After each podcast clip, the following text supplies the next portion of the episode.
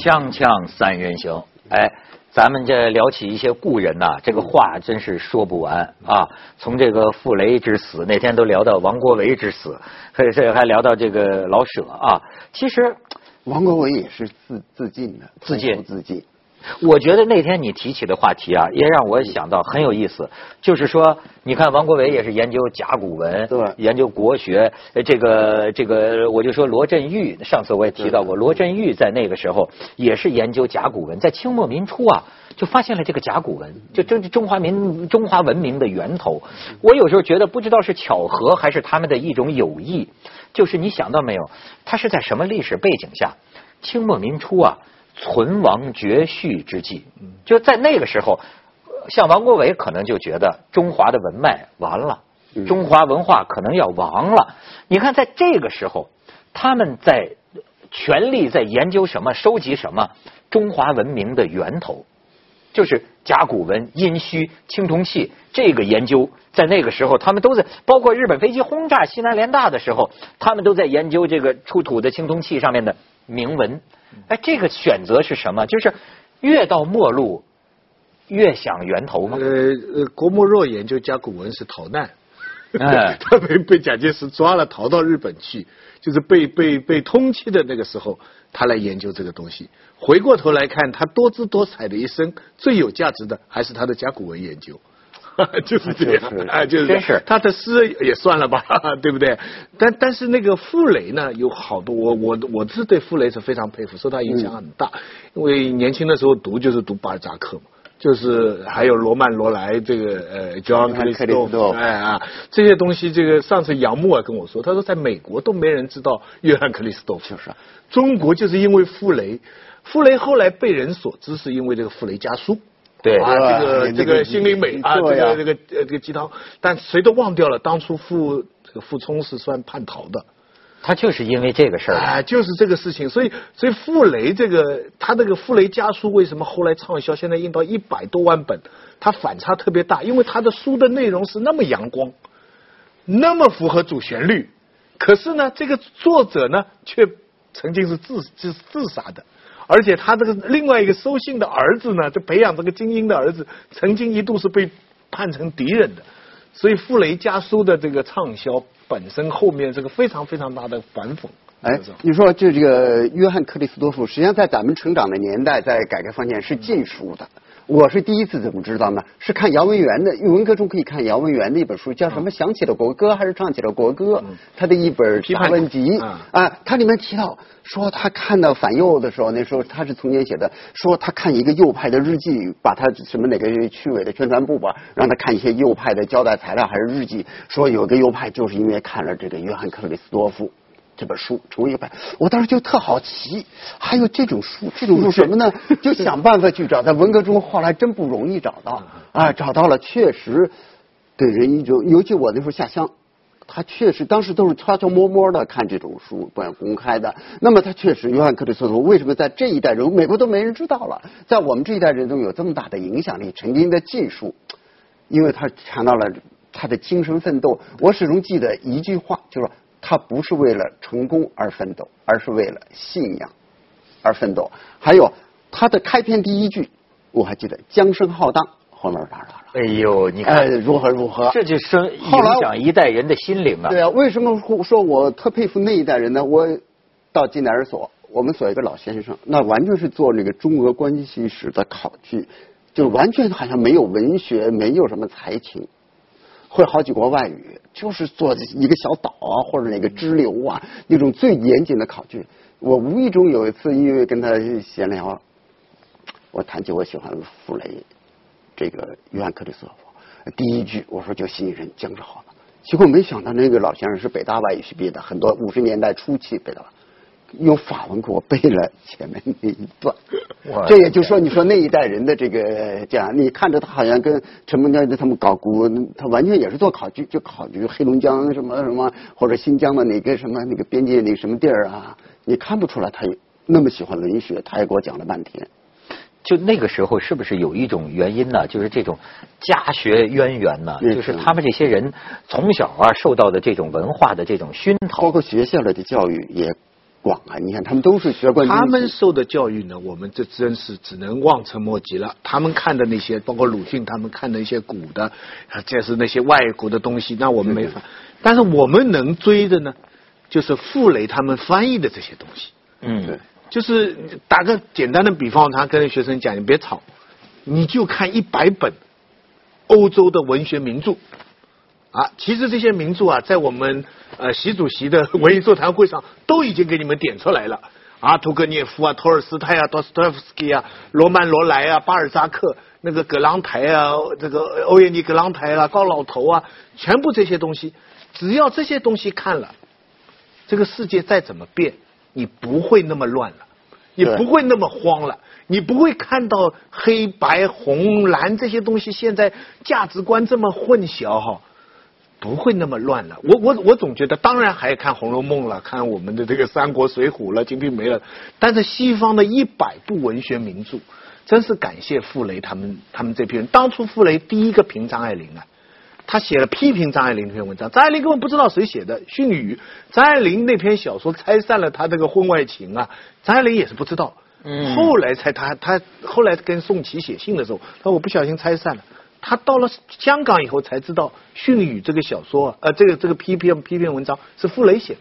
哦哎他当初还写文章替自己辩护，这是一段这个文文坛佳话了。所以你说这个讲傅雷这个事儿啊，我那天就九月三号我看这个相关的这个文文章啊，嗯你知道我记着一个谁啊？有个人是个普通的不能再普通的人，叫江小燕。哎，我也是特别佩我觉得好感。我现在说起这个人来啊，我就觉得这个鼻子发酸。我就觉得，哎，有这样的人，就是当时呢，这两口子写遗书是写给朱梅馥的胞兄，嗯嗯这个叫朱什么？就是说我们的火葬费五十三块几毛几，我们留出来了，但是呢，没有人，包括他们家的亲戚，带这个堂堂男儿。不敢去收他们的骨灰，因为那个时候这种叫自绝于人民嘛，骨灰都不能收留。这个江小燕儿，我后来仔细查，她是个什么人呢？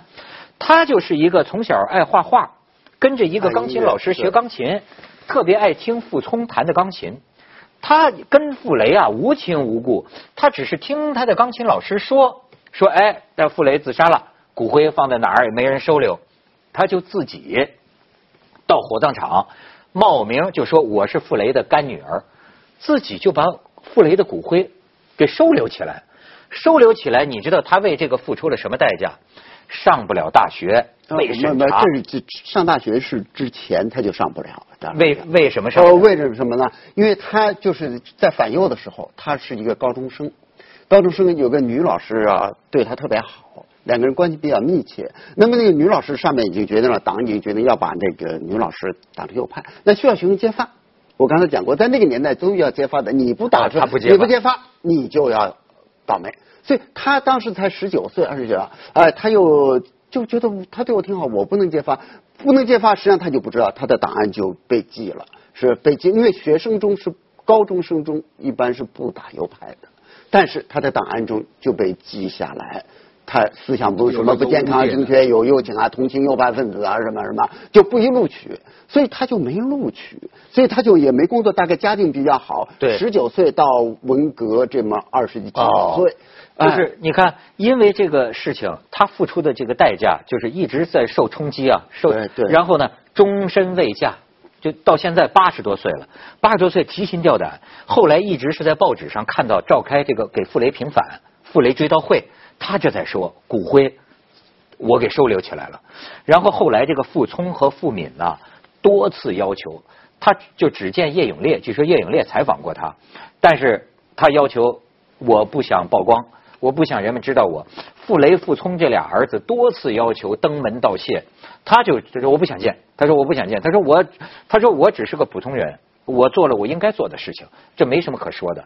最后啊，这个傅敏就是千求百百起的吧，就是说答应在学校见一面，见一面。当时叶永烈领着去见，嗯叶永烈就是说，哎，你们这难得的这合个影吧。这个江小燕说不要照，说我不要让别人知道我，一辈子啊，我觉得这个这个其实就说这个您人间呐，又有这样的意识啊，意识有一个很柔弱，看着很柔弱，并且父亲，我就是说为什么对他感兴趣？我觉得如果研究历史或者你要了解那一段，你了解他就知道说哦，高中生如果你不怎么样，就会影响到你的上学和你以后来的，因为啊，并且为什么傅这个傅聪是在外国？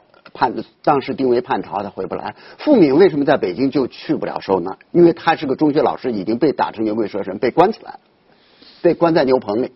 哎，就刚才讲的陈梦家，我们上一次讲到陈梦家，陈梦家让他弟弟陈梦熊听说了，赶紧赶到他家。回避说：“你来的正好，一块漏透罗网。”嗯，把他也打一顿，他也不敢再怎么着。哎，所以我觉得这个老舍的骨灰也是丢。对啊。这个这个江小燕，我觉得特了不起。江小燕，她甚至不知厉害。她收了之后，她觉得这个事情这样做事情太不对。国家这样，她给周恩来写封信，实际上根本到不了周恩来。她这个江小燕还给周恩来写了封信，谈这个事儿。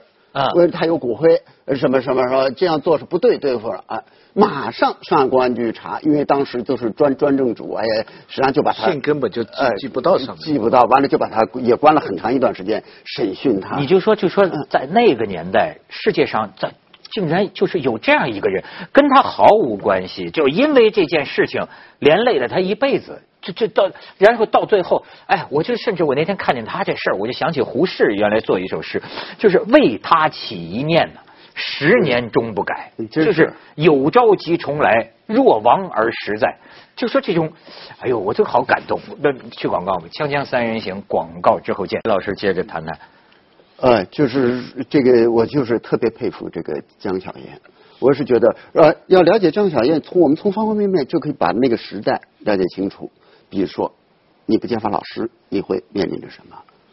啊，当然，江小燕她的这些壮举，我可以称之为壮举了，因为傅雷，哎，平反，傅雷又是个精英，嗯，哎，他就留下来了。实际上，我们刚我们上一集讲到这个陈梦佳，陈梦佳八月二十四号。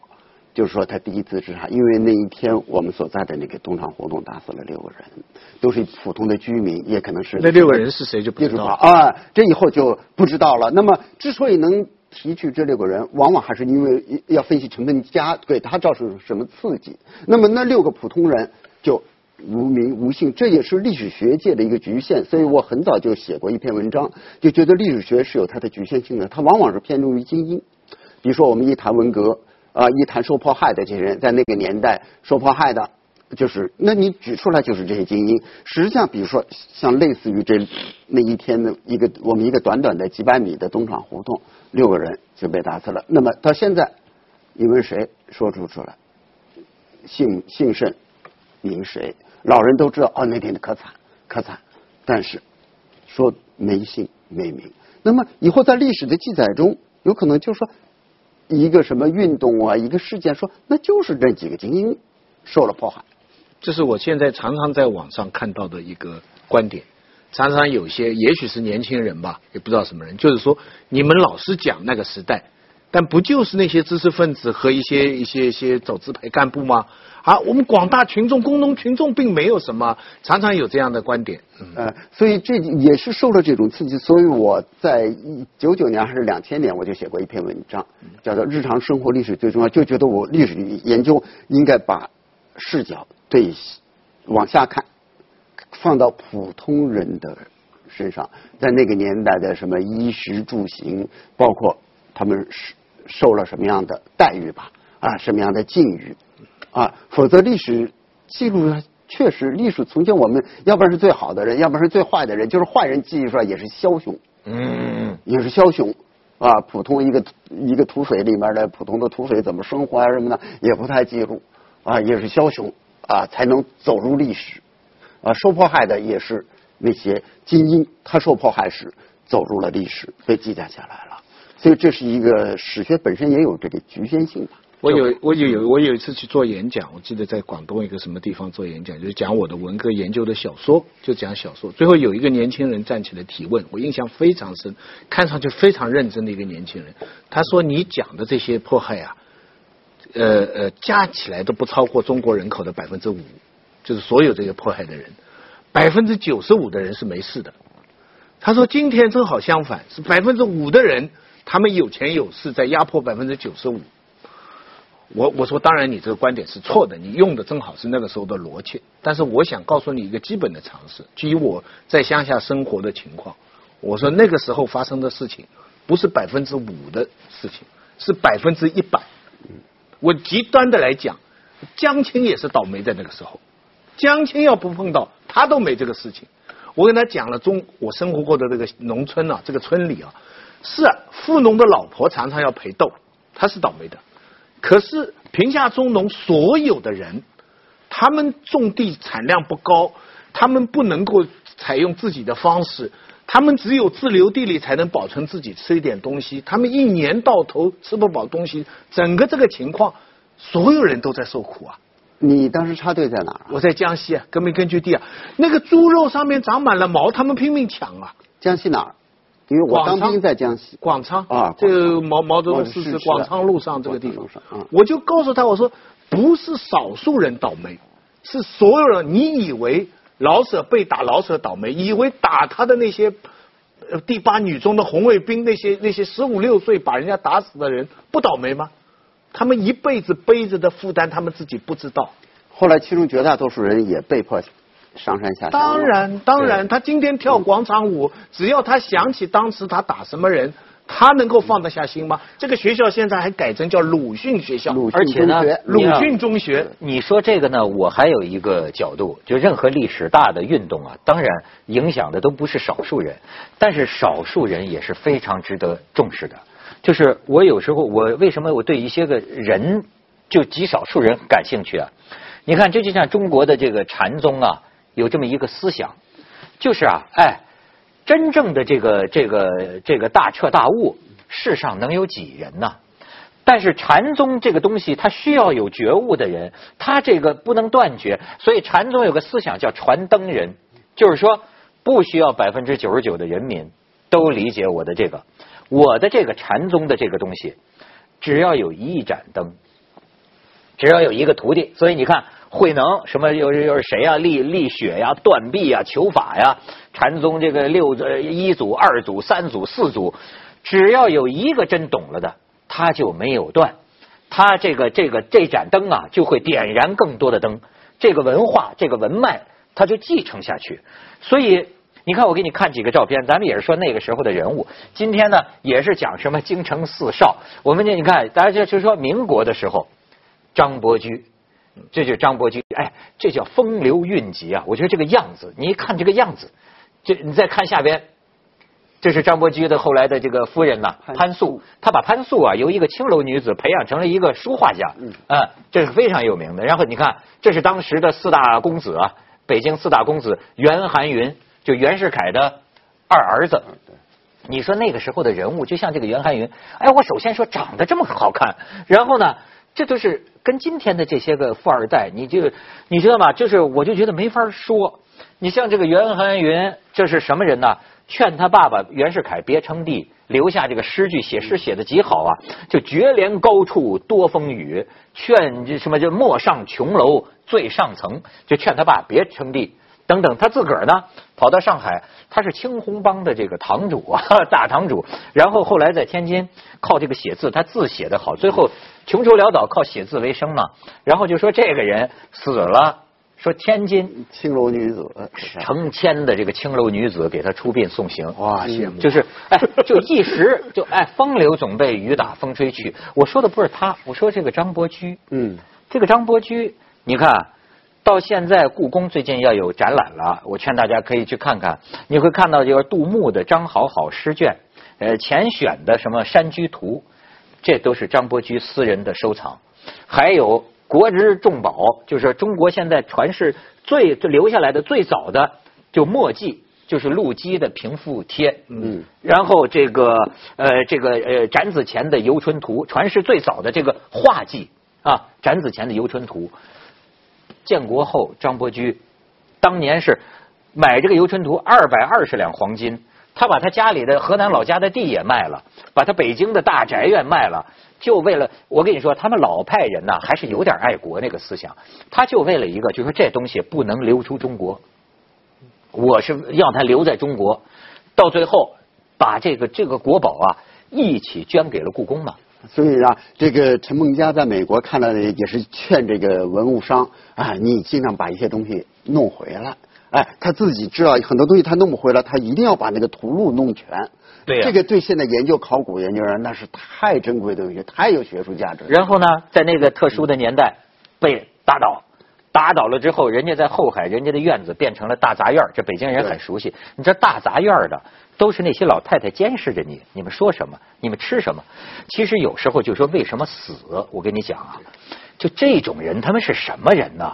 他们的一辈子的这种生活方式，他心中的美，他心中这一切，我跟你说啊，我就觉得死太能理解了。就是你知道吗？这种完全不一样了。就是，所以我就说到最后，呃到这个这个张伯驹这个呃晚年感冒了，到了这个医院住七八个人的病房，单位里还不准他转院。我看唐诗曾写的这个文章里嗯就讲到，后来有这个打抱不平的人到这个领导面前就说，他捐的东西能买几所你们这个医院。最后领导批示二月二十六号同意他转院，张伯驹已经停止了呼吸啊。咱们去广告，《锵锵三人行》广告之后见。哎，不好意思啊，这个有点失控，讲起这个来。八月二十三号，我们重走老舍的这个当初被斗的，包括他自杀的地方，提了一个问题，就是说，假如现在不是流行穿越嘛？假如我们穿越到那个八月二十三号，我们能做些什么事情？我们会，假如我们在那里，或者我们碰到当时的人，哎，真是不知道怎么样。你要是从历史的角度来讲，那真是很短一点。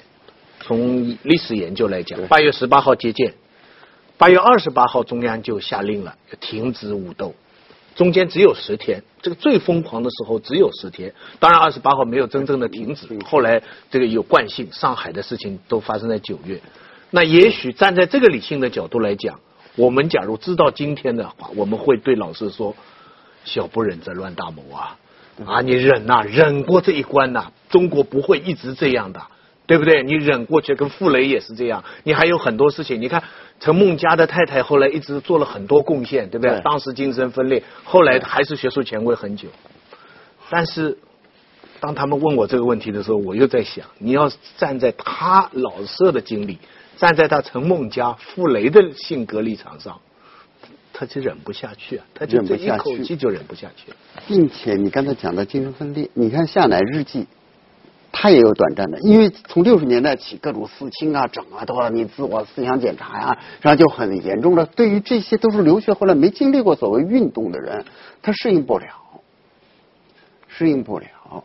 啊所以说呢，这个咱们讲这些啊，咱们当然也是回顾历史这个教训啊，就是说那个特殊的年代，我觉得到后来作为这个怎么说呢，党和政府也有所反思了，这个都做出了明确的这个结论，对吧？对历史上的若干的开会问题，平反，对对对，而且傅雷的傅雷的啊作品也是，你看光大，大家这么多人喜欢，对不对？你刚才讲的一人传灯啊，对，我仔细想想，他的骨灰被那个江女士，这个这这真是活生生的当代的一人传灯啊！就就就比如说，我就说我刚才讲的这个张伯驹，他没有死，你灭不了他。你到今天，他当年他去他他他说我的东西啊不怕丢，永远在故宫。